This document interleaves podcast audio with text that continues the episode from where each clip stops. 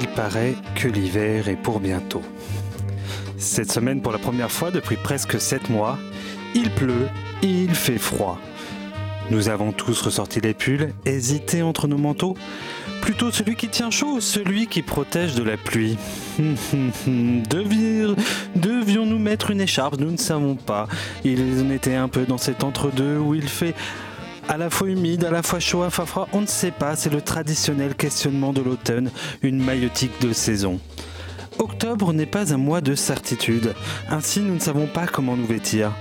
Si nous devons préparer les cadeaux de Noël, commencer à nous projeter dans l'année suivante ou au contraire regretter celle qui vient de s'écouler. Un kidam un peu moins poète n'hésiterait pas à dire que finalement c'est la saison où on a le cul entre deux chaises.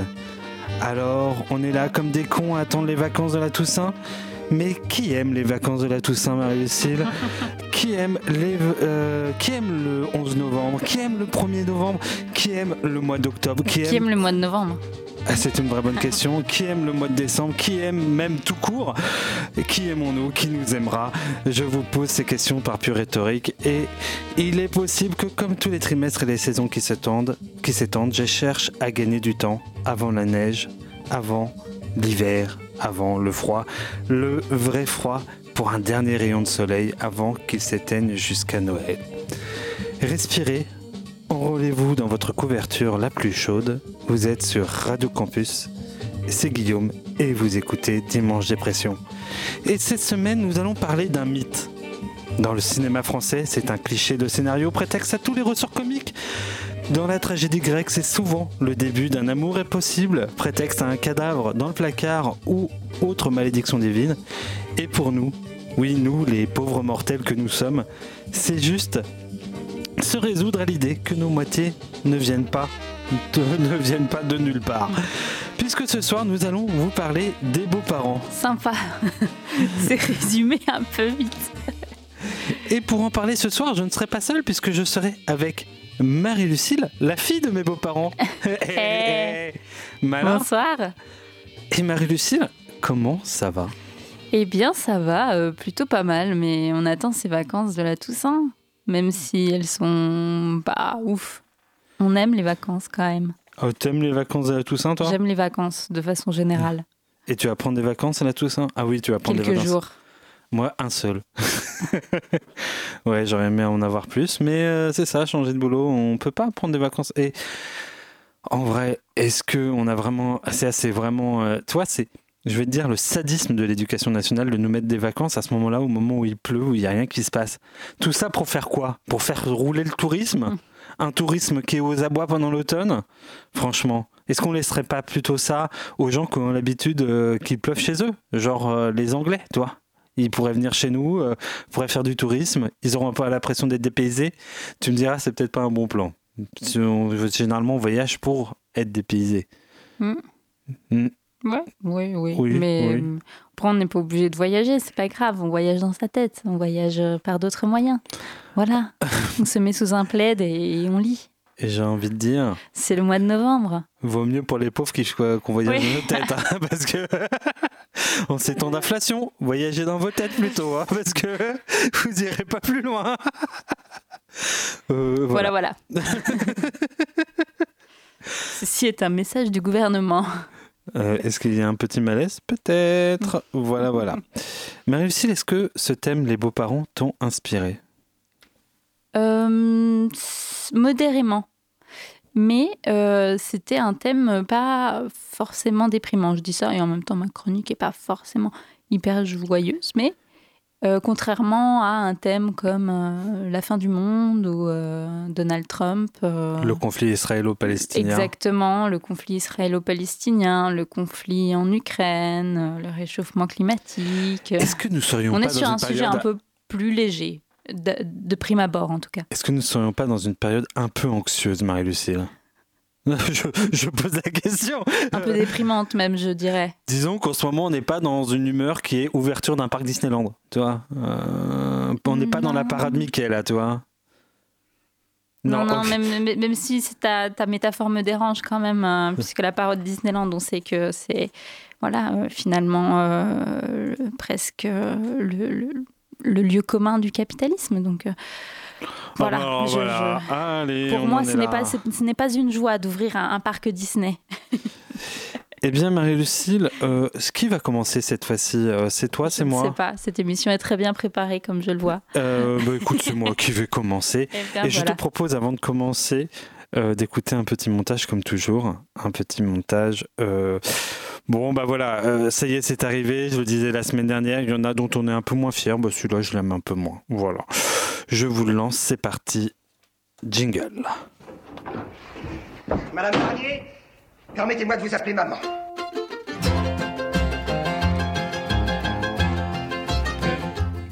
Est-ce que je peux dormir chez toi ce soir? J'ai perdu ma mère ce matin. Elle est morte?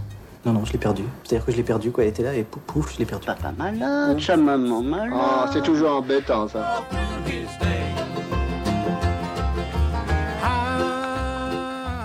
Faut que je retourne à la ferme de mes vieux.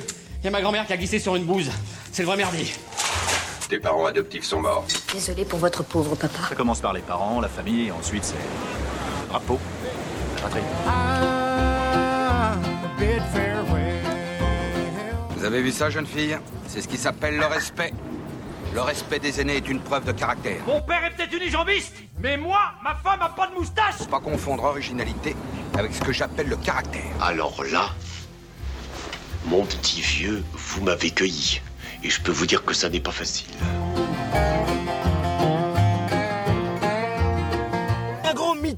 C'est ça. Mais pour les dates du mariage, moi je suis complètement open. Qu'est-ce que t'en penses? Ça a marché, ça non? Ça marche? Oh, mais espèce de petit crétin, depuis le temps que tu nous emmerdes avec tes parents. Qu'est-ce que t'attends pour aller les retrouver?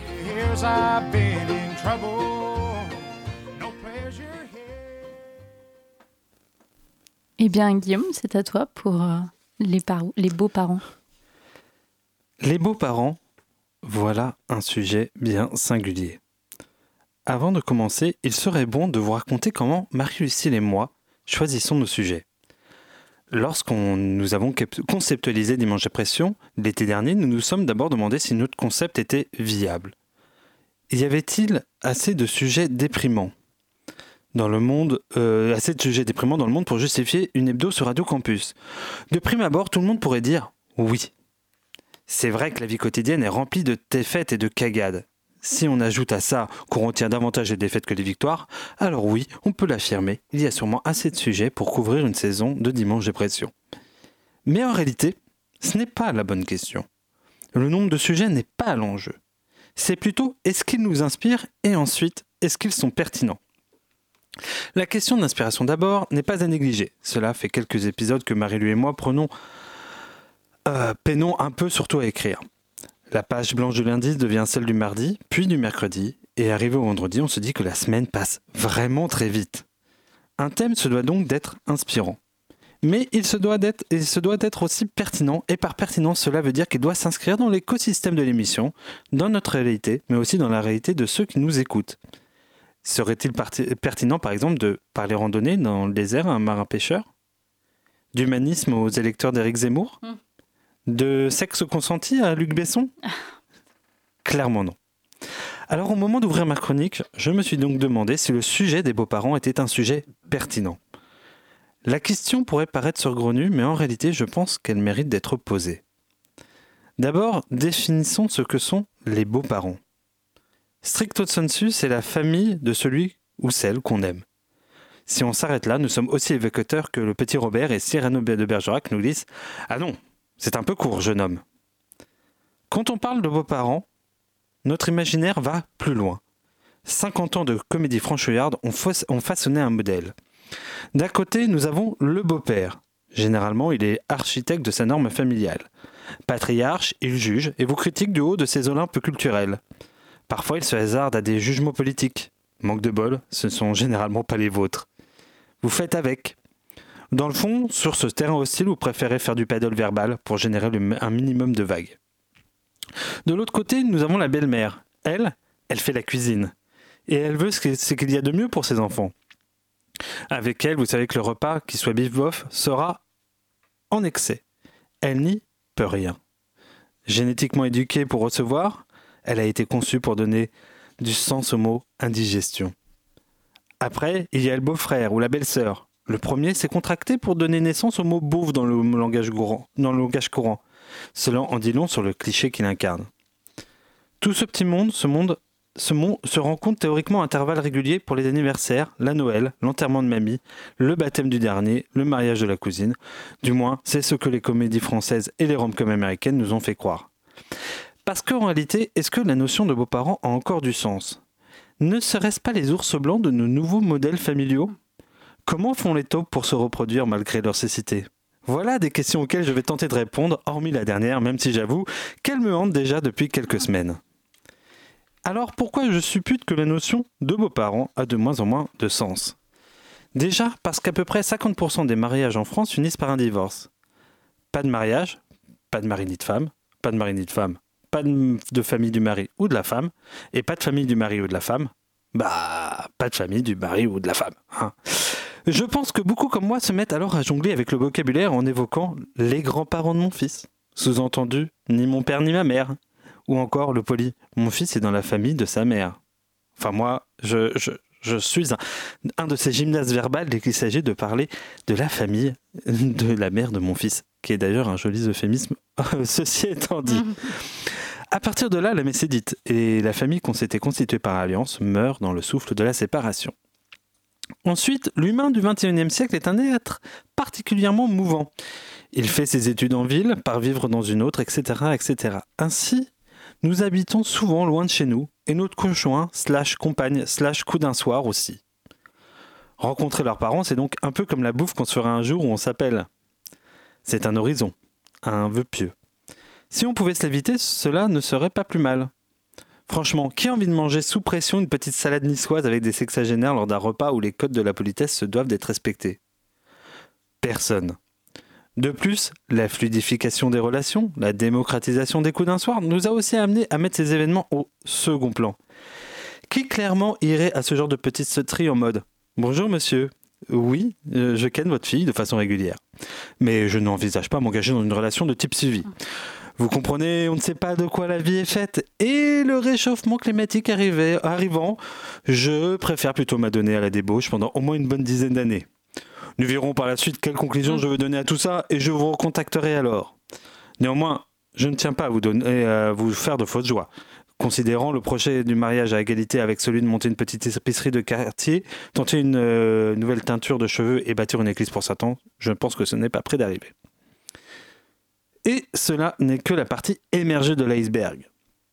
Car au-delà de la famille monoparentale, des éloignements géographiques et de la libéralisation des mœurs, la façon de concevoir l'amour et par extension la vie en couple ou en groupe a changé.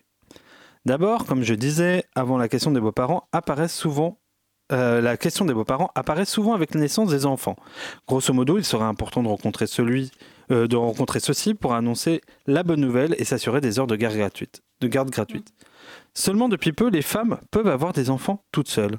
À partir de là, plus de beaux-parents. Les femmes règlent là d'ailleurs un double problème en s'épargnant la souffrance de subir un mec et les beaux-parents qui vont avec.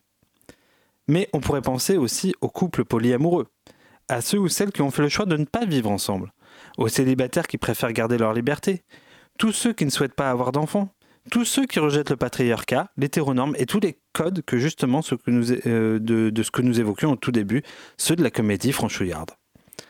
Avant le mariage, unissait deux familles, mais le mariage disparaît. Avant le mariage, unissait deux personnes pour faire des enfants, mais aujourd'hui on, on parie plutôt sur l'amour et celui s'il se passe de promesses qu'elles soient faites à l'église ou à la mairie. On peut ainsi s'aimer, quel que soit notre sexe, notre identité de genre, notre orientation sexuelle, car cela ne regarde que nous et ceux qu'on aime. Je me demande même si parler aujourd'hui de foyer familial a encore du sens. Peut-être que le trentenaire vieux jeu que je suis se fait des idées sur les envies progressistes de ses contemporains. Bref, aujourd'hui, le couple, l'amour, est une affaire de personnes et plus de famille. À ceux qui regretteraient le temps d'avant, où on faisait la tournée des Grands-Ducs pour rencontrer les papilles, les mamies, les beaux-parents, j'offrirai cette conclusion. Il est possible que ce que je viens de décrire est effrayant. En effet, cela sous-entend que l'amour est devenu une affaire individuelle de laquelle on cherche à s'affranchir des contraintes, faisant primer la famille qu'on s'est construite au mépris de celle des liens du sang ou du mariage. Cependant, nous sommes peut-être la première génération d'enfants souhaités par nos parents. À même, ainsi, même s'ils sont parfois chiants, ils nous aiment et nous les aimons. Peut-être n'est-ce pas si grave s'ils ne rencontreront jamais l'objet de nos rencontres, de nos amours, de nos orgasmes. Peut-être est-ce même mieux. Car alors leur maison, leur foyer, eux-mêmes, deviennent un sanctuaire. Celui où nous retournons quand l'amour a failli, quand nous avons besoin de pleurer un bon cours car celui que nous aimions est parti. Alors on rentre chez nous, un peu piteux. Ils seront bons parents de personne, mais c'est pas grave, car pour eux, nous sommes rentrés, et à vrai dire, étions-nous jamais partis. Oh, c'est mignon cette petite conclusion.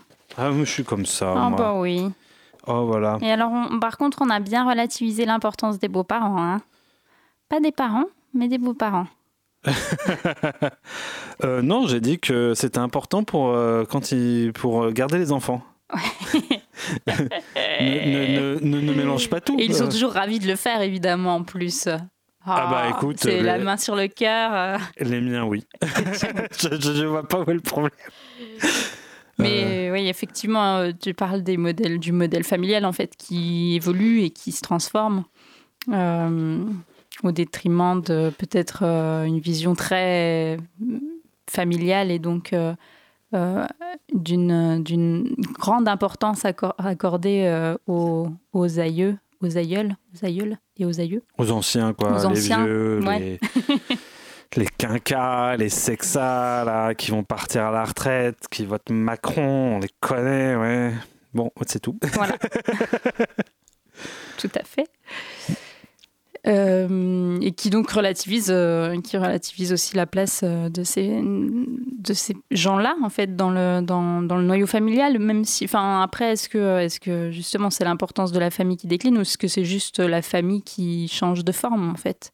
Ce qu'on appelle famille. Moi, je me demande euh, clairement si s'il n'y a pas une... Disons que la famille, je ne pense pas n'a décliné. Je pense que concrètement, les liens se sont même resserrés. Et en ces temps un peu compliqués, anxiogènes, euh, au contraire, ils se resserrent très fortement. Et je dirais même que pas forcément notre génération, mais celle d'après, celle qui a 20 ans, 20-25 ans, et à mon sens très proche de ses parents. Et je le dis euh, parce que c'est une génération, enfin en tout cas c'est mon ressenti, qui est issue de, pour certains de familles monoparentales, qui est issue de familles où les enfants étaient souhaités, et parfois la troisième génération d'enfants souhaités. Et je pense que ça, c'est important. Mhm. C'est-à-dire qu'il y a des liens qui ont été construits avec les enfants et, il y a des... et ils sont d'autant plus forts qu'on a permis aux âges de la vie de se développer. J'explique ce que je veux dire. C'est que grosso modo, euh, les enfants ont eu le temps d'être enfants, adolescents et de grandir. Et cela a- leur a permis de construire des souvenirs et d'avoir été considérés en tant qu'individus des très tôt. Et donc dans l'échange que ça a créé avec leurs parents, ça change tout. Et, et en, plus de, et en plus de ça, voilà, on leur a donné un espace et les, en- les parents ont donné cet espace-là. Et donc, euh, je dirais qu'à ce niveau-là, les liens ils se sont renforcés. Par contre, je pense qu'à l'inverse, euh, on a euh, tout ce que euh, la dimension. Je pense que c'est le mariage qui a perdu en, Mhm. en, en tout moins en symbolique, en valeur, parce que concrètement, avant on unissait des familles, maintenant on dit que le mariage c'est l'amour. Et d'ailleurs, le mariage gay, à mon sens, est typiquement euh, c'est typiquement un- euh, alors je dis pas j'ai aucun jugement là-dessus hein, mais c'est typiquement un symbole sur un autre. C'est-à-dire avant c'était donc marier des familles. Là c'est l'amour qui prime. On se marie avec la Oui, personne c'est qu'on une aime. vision plus individualiste du mariage finalement euh, que, que ça pouvait l'être avant, où effectivement on impliquait notre famille, voire notre famille choisissait pour nous aussi notre partenaire. Oui, puis il y avait toute une codification d'union des familles. euh, On rencontrait les parents, les beaux-parents. Il y avait une... D'ailleurs, c'était la famille qui invitait, ou enfin ça se fait encore, mais euh, traditionnellement c'est la famille qui invite au mariage, euh, l'autre les invités. Euh, Et on créait un foyer. C'est-à-dire que le mariage, il était important aussi pour donner de l'argent au foyer qui se constituait, potentiellement sous-entendu parce qu'il allait faire des enfants, etc. etc. Et aujourd'hui, c'est c'est plus c'est important. Alors bizarrement, en réfléchissant, je me suis dit que peut-être que tout l'aspect monogame et l'engagement n'était pas forcément sous-estimé, n'avait pas perdu forcément en valeur. C'est simplement que maintenant, euh, euh, on, on s'ennuie plus de plein de choses. C'est-à-dire que euh, les beaux-parents, la vie à deux, c'est pas forcément quelque chose qu'on souhaite, mais pas nécessairement la disparition de l'engagement. C'est-à-dire Mhm. qu'on l'exige toujours autant. Et à partir de là, bah, c'est vrai, plus de belles familles, on va plus chez les uns et chez les autres. Je, je me suis même demandé, alors je le dis pour certains qu'on- qui sont plus jeunes que moi, moi j'ai pas l'impression que ma génération est très touchée par ça. Encore, pas encore. Mais par exemple, euh, j'ai l'impression que certains connaissent plus euh, les parents de leurs copains que les parents de leurs compagnes ou de leurs compagnons. ouais. Parce qu'ils ont grandi avec, etc. Et en même temps, bah voilà, on, euh, typiquement, euh, nous vivons tous les deux à, euh, alors toi à deux heures de chez tes parents, moi à trois heures des miens. Un concours de circonstances fait qu'on habite ici et aujourd'hui, bah, le passage par les parents, il- ça allait pas forcément de soi parce que déjà que géographiquement c'était compliqué. Oui, c'est sûr. Et d'ailleurs, je, je sais pas, nos parents sont mis deux ou trois ans à se- avant de se rencontrer. Pour moi, ça, ça illustre Oui, c'est bien vrai que c'est dans un délai qui est beaucoup peut-être euh, beaucoup plus long que euh, ce que pouvait advenir avant, où les familles se rencontraient très rapidement, où il fallait qu'il y ait aussi une bonne entente, où c'était important qu'il y ait cette bonne entente. Après, est-ce que la relation entre les beaux-parents est aussi beaucoup moins formelle et est-ce que que euh, n'y a pas aussi cette hum, on est un peu peut-être un peu plus dans la familiarité sans, dire qu'on est qu'on est meilleur pote avec ses beaux-parents mais il y a aussi ce côté peut-être plus positif où euh, bon euh, effectivement euh, c'est euh, euh, il y a un respect euh, des, générations euh, plus, euh, plus âgées, mais en même temps, euh, comme on est détaché aussi de cette, euh, ben, des aspects financiers euh, et des aspects euh, où euh, la belle famille doit s'entendre avec la famille euh, du marié, de la mariée, etc., il n'y a pas aussi une relation un peu plus cool euh, et plus euh, peut-être détachée, peut-être un peu plus amicale aussi je sais pas, je pose la question. Est-ce que tu vous vois ou est-ce que tu tutoies tes, tes beaux-parents, par exemple? Moi, je les vous vois. Oui. Et je n'arrive pas à tutoyer mes beaux-parents. Et pourtant, euh, bon, puisqu'on parle de tes parents, euh, ils m'ont plusieurs fois encouragé à le, à- à- le faire. Mais personnellement, oui, je n'arrive pas à faire ça.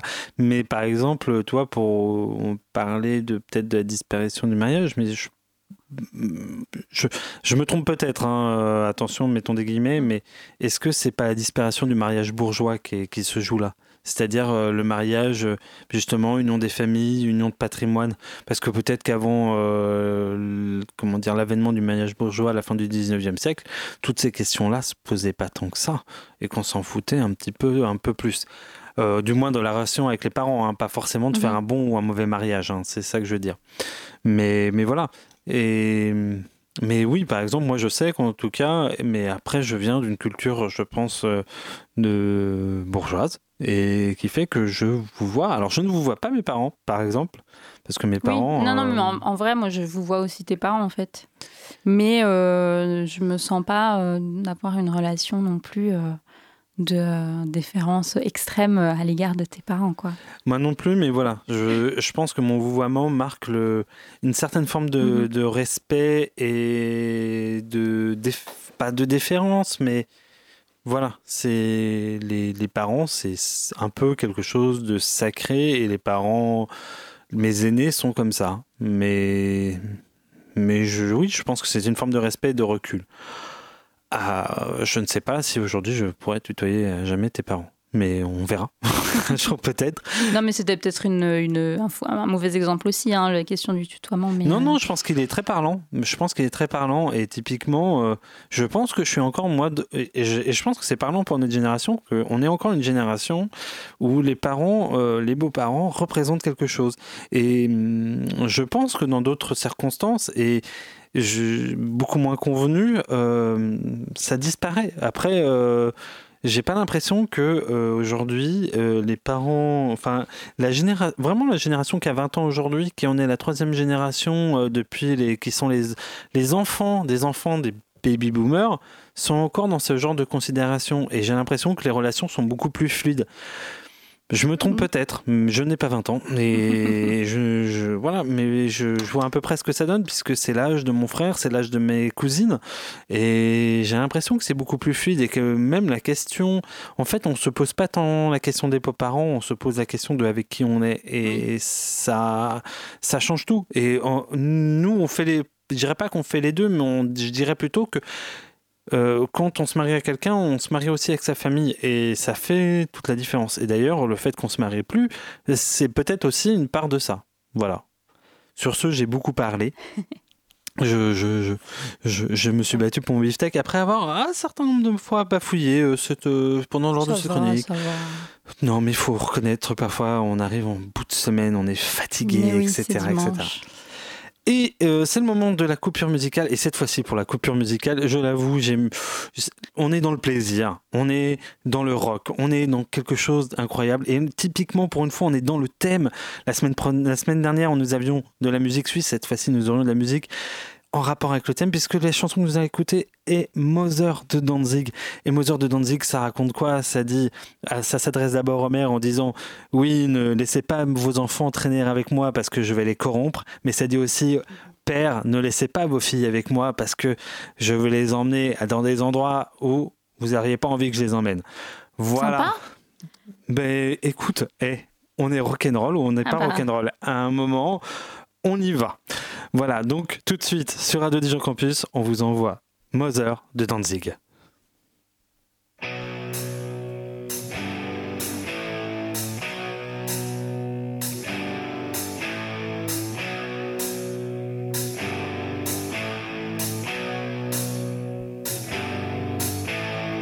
Mother, tell your children not to walk my way.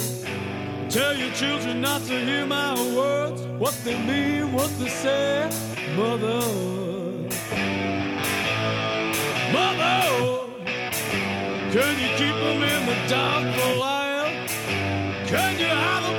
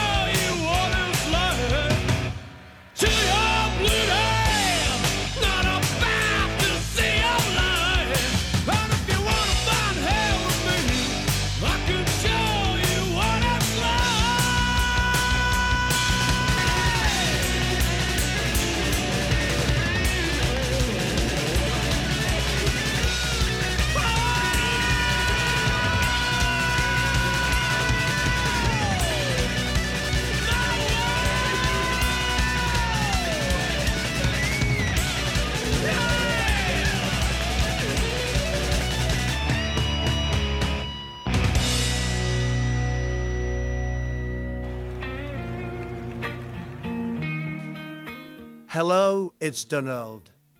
How are you guys? I think you should listen to Demos Depression. If you don't do it, I'll kick your motherfucking ass. You're listening to Radio Digital Campus, 92.2. God bless America.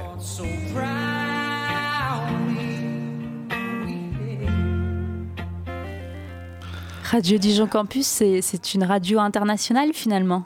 Et je l'ai appelé. Je lui ai dit, tu peux faire euh, un petit jiggle pour nous, Donald Il m'a dit, let's go. Tu vois, Entre comme- deux petits chefs d'accusation, là, bim, allez. Comme il quoi est- le cœur sur la main finalement. Et disponible, surtout Disponible. disponible. Parce qu'il était, à- il m'a dit, je fais un soir à la piscine à Mar-a-Lago et voilà. Et je te fais ça. Et je te fais vrai ça, et- entendrait presque euh, le bruit des vagues. Et il l'a fait. Voilà, Euh, comme quoi. Oh là euh, là. Trump, on en, dit, des- on en dit des choses sur lui. Et finalement, est-ce que. euh, Non, on- non, hein, non. N'allons pas de- plus loin dans cette phrase. Hein. Arrêtons-nous là. Eh bien, Marie-Lucie, j'ai envie de te dire, c'est l'heure de ta chronique. Je t'ai vu bailler trois fois pendant la pause musicale. Tiens bon, et c'est parti, c'est à toi. Salut. Bon, moi, j'ai toujours eu de bonnes, voire de très bonnes relations avec mes beaux-parents. Du coup, ça m'a pas aidé pour cette chronique, dans ce programme où, je le sais bien, les auditeurs attendent de fondre en larmes, de partager un calvaire, que dis-je, une tragédie que nous apportons chaque semaine sur un plateau pour permettre une incroyable catharsis dans un déluge de tristesse. Eh bien non. Tout comme la Suisse, je dois dire que j'ai toujours été assez positive à l'égard des beaux-parents, de mes beaux-parents du moins. Alors, pour être tout à fait honnête, j'ai 33 ans, j'ai pas d'enfant et j'ai jamais vécu dans la même ville qu'eux. Soit une conjoncture d'éléments qui peuvent garantir que ça se passe bien ou, en tout cas, moins mal. Ensuite, j'ai toujours considéré la rencontre avec les beaux-parents de façon plutôt positive.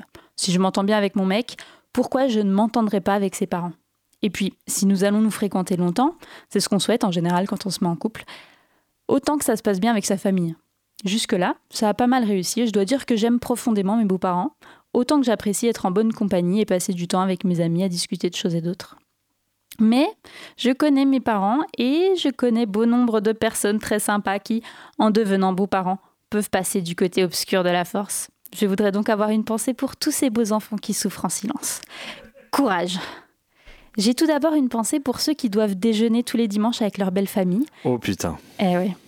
on y pense, j'ai connu ça. Oh là là Et cette belle famille qui, en plus, leur prodigue, sans avoir rien demandé, des conseils sur comment gérer sa vie, gérer son budget, gérer son mec ou sa compagne même parfois, et le pire du pire, gérer ses enfants. Affreux. Ouais. Affreux. J'ai une pensée pour les femmes notamment, qui doivent déjeuner tous les dimanches avec belle-maman et beau-papa, qui savent évidemment bien mieux qu'elles comment s'occuper du bébé, alors qu'en plein postpartum, la seule chose qu'on souhaite, c'est dormir et s'entendre dire qu'on a une mère suffisamment bonne.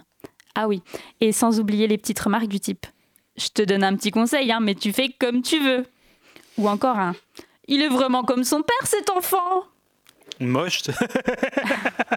ou, ma- ou de- ou- Non, plutôt beau et euh, vraiment, il tire toutes ses qualités de son papa. hein. C'est vraiment génial. Ok. Message à ces types de beaux-parents. Lâchez immédiatement la grappe à votre belle-fille et laissez cet enfant se construire dans la liberté d'une filiation partagée. Et s'il vous plaît, il ne s'agit pas d'un territoire occupé riche en pétrole. Le seul pétrole d'un bébé, c'est son caca. hein. Alors arrêtez d'en revendiquer l'appartenance comme un territoire conquis. Merci. J'ai une pensée également aux beaux enfants qui doivent déjeuner avec beau-papa et belle-maman, qui s'obstinent à préparer ce rôti à la banane, dont on ne peut décemment leur dire que l'association exotique est un peu trop originale au risque de s'entendre répli- répliquer. Mais tu as un palais sensible aussi. Je n'ai pas un palais sensible, c'est juste dégueulasse, mais ton fils n'ose pas te le dire depuis 20 ans. Je pense aussi aux beaux-parents qui en profitent pour vous prendre à partie pendant leur dispute de couple. Gérard, le poulet, il est pas cuit là. Mais bien sûr que si, Martine, regarde ces rosés à l'intérieur. C'est bien ce que je dis, c'est pas cuit là. Hein, Hein, Marie-Lucille, toi aussi tu vois bien que c'est pas cuit.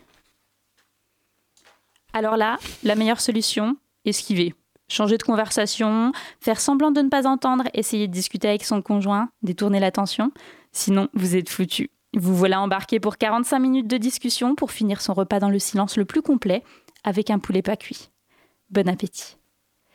Mais je pense aussi à ces beaux parents qu'on ne connaîtra jamais, qu'on imaginera à travers les souvenirs de notre conjoint parce que, parti trop tôt, l'absence est parfois bien plus palpable dans un dîner familial ou pendant de grandes célébrations que le brouhaha des convives. À ces beaux-parents qu'on ne connaîtra pas non plus car ceux-là ont décidé de partir avant de connaître leurs propres enfants. Est-ce que du coup on imagine? Est-ce qu'on remplit le vide ou est-ce qu'on laisse l'absent dans un coin? À ces beaux-parents qu'on ne connaîtra jamais parce que leur idée de l'amour est trop étriquée, trop droite pour rentrer dans des formes plus fluides, parfois plus complexes, parce qu'aimer c'est aussi parfois une liberté qui s'affirme, et pour certains un acte de courage, de bravoure essentiel à la survie, mais non moins lourd de conséquences. A fortiori, je pense à tous ces couples qui ne dureront pas, qui ne se feront pas, par opposition des parents, par opposition des beaux-parents.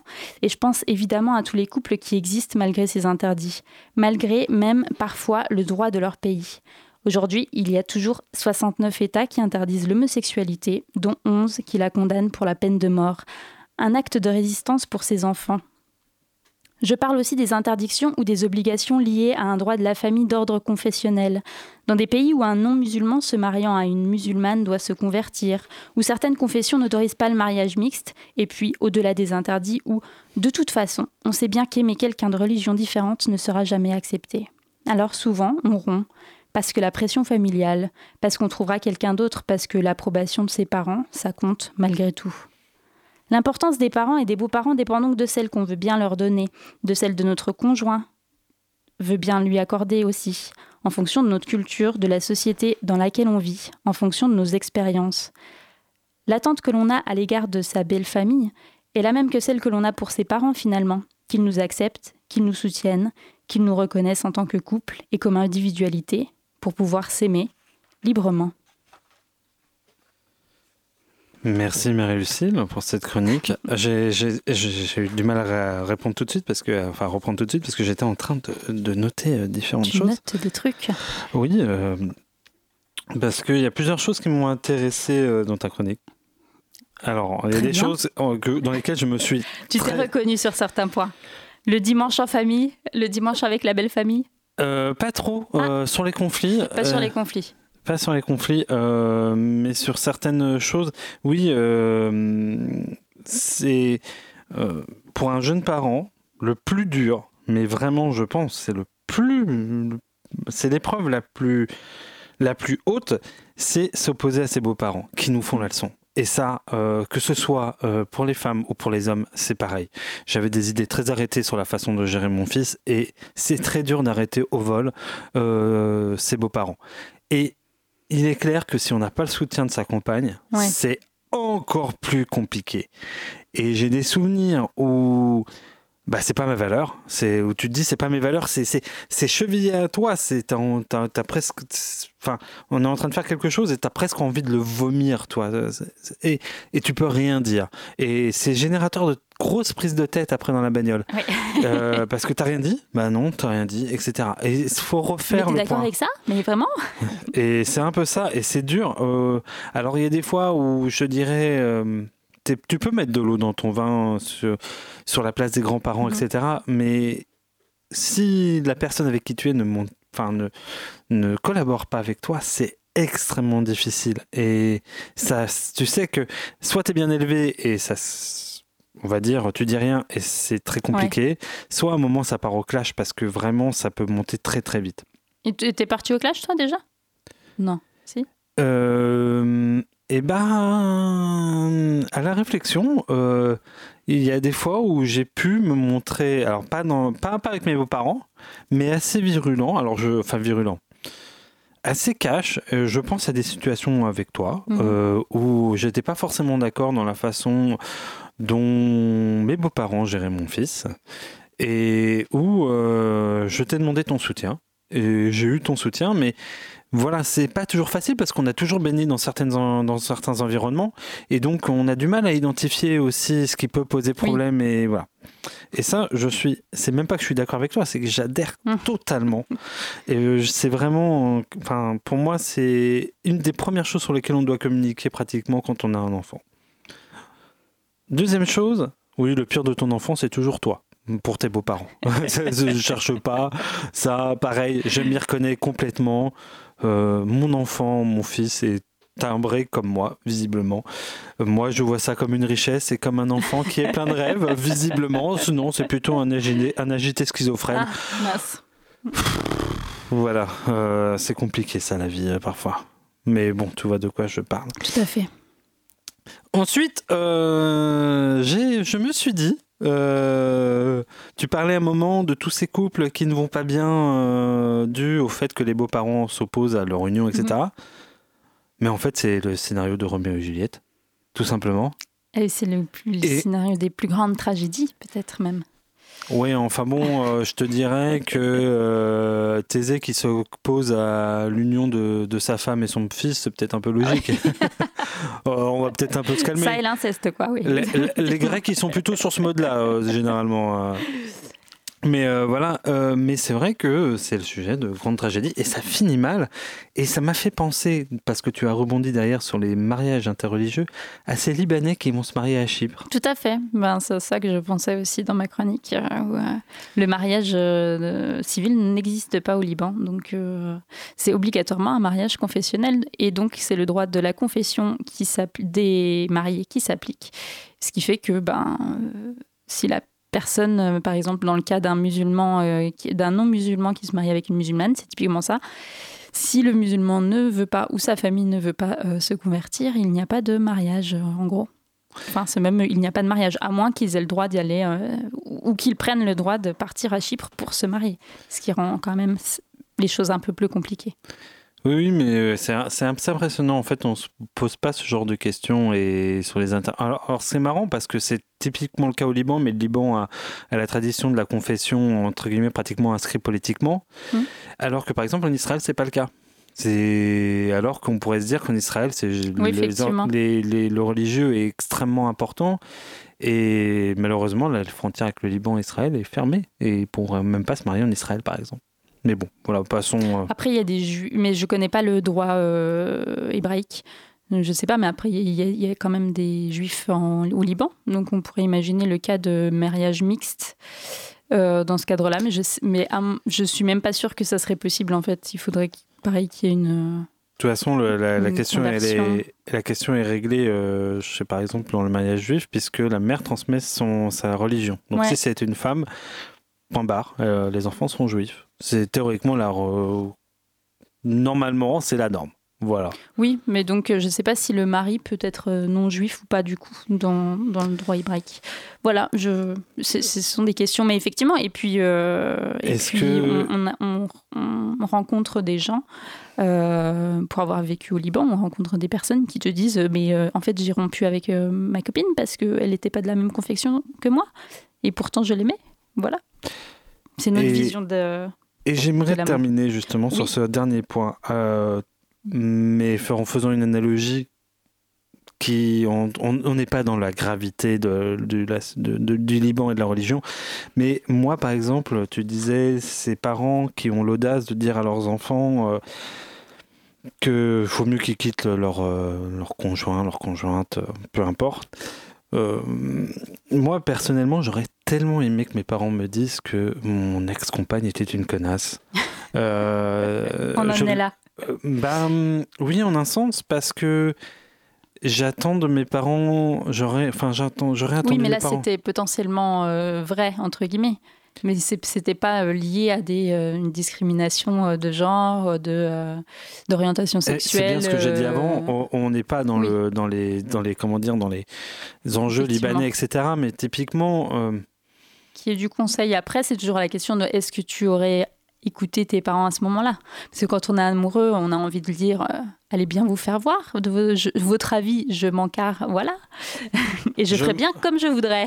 je m'en fais des papillotes avec. Et on se retrouve euh, huit ans avec la même personne et finalement, Robin, si tu écoutes euh, Non, cette mais- émission en 92.2, il est possible que je parle des épinards, n'est-ce pas? Évidemment. Et non, évidemment. Toujours pas. tu- tu- tu- on, on a mangé des. Tu as mangé des épinards pendant longtemps? Et Pendant finalement, tu t'es longtemps, rendu compte que tu n'aimais pas ça. Et j'aurais aimé que mes parents me le disent. Voilà. J'aurais aimé, vraiment. Voilà.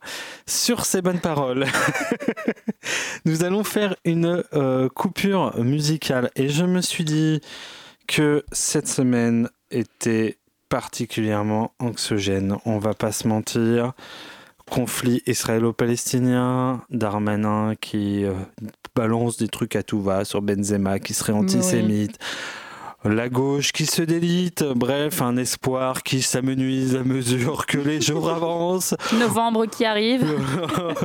Mais même Voilà. Noël et Maria Carey ne sauveront pas ça, nous sommes bien d'accord. Donc, je vous propose d'écouter une chanson incroyable de Arthur Lee qui dit Everybody's gonna live et Everybody's gonna die et qui dit qui appelle à une certaine forme d'humilité, à une certaine forme de bon, vivre et laisser vivre. Bref, je vous lance Arthur Lee, profitez-en. La vie vaut la peine d'être vécue, même dans ces Courage. Courage, Euh, oui, vous pourrez y habiter à Gaza, les gars.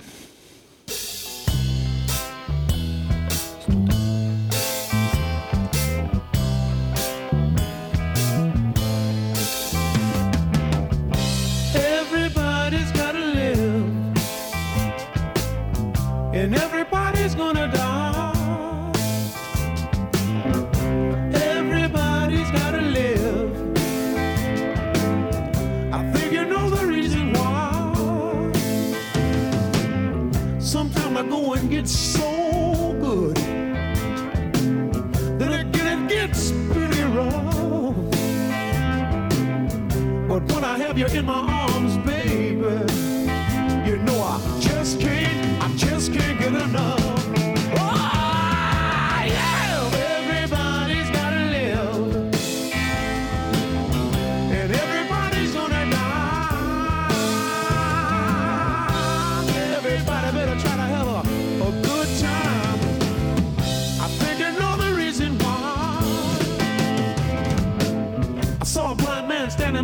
on yesterday, baby.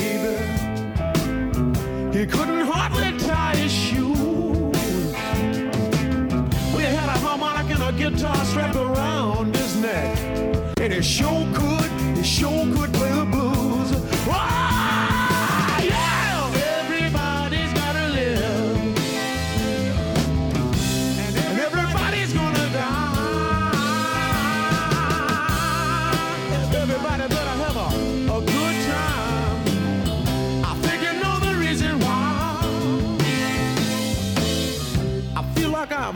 just about a, a million sunsets. She said, if you're with me, I'll never go away.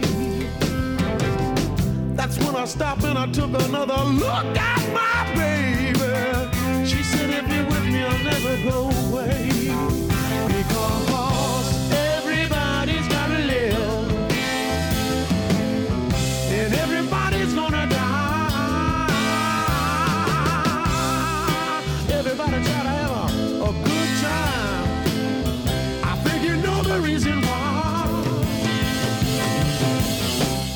dream the other night, baby. I dreamt that I was all alone. But when I woke up, I took a look around myself. And I was surrounded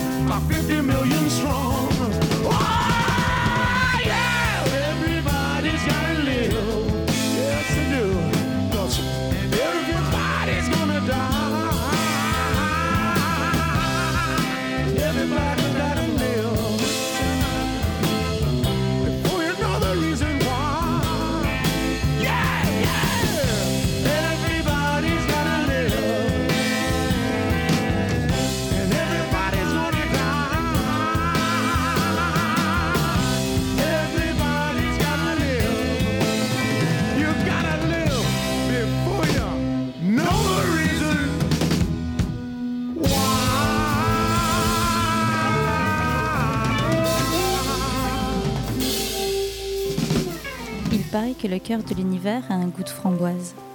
On espère que l'heure à venir aura la saveur de la cyclogénèse. Vous êtes sur Radio Dijon Campus et vous écoutez Dimanche Dépression. Alors Guillaume, tou- toujours dans la demi-mesure toi dans tes blagues. hein, euh, vous avez bien de la chance, euh, vous pourriez être à Gaza, euh, et en plus tu prends parti. Vraiment, tu vas te faire rattraper par la patrouille. Alors là, Darmanin, s'il fait pas une déclaration dans la journée, là. Ah, bravo. Euh, ouais, mais on sait plus comment en parler. Non. Enfin voilà.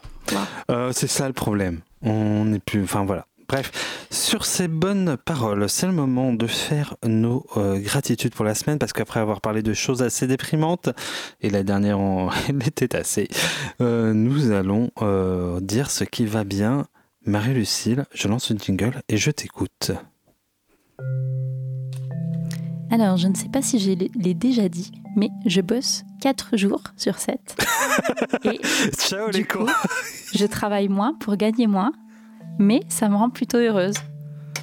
Voilà, donc je tenais à le dire.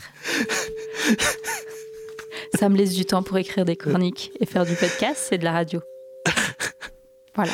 Voilà, bisous à tous ceux qui se font 35 heures par Non, mais- semaine. On vous aime.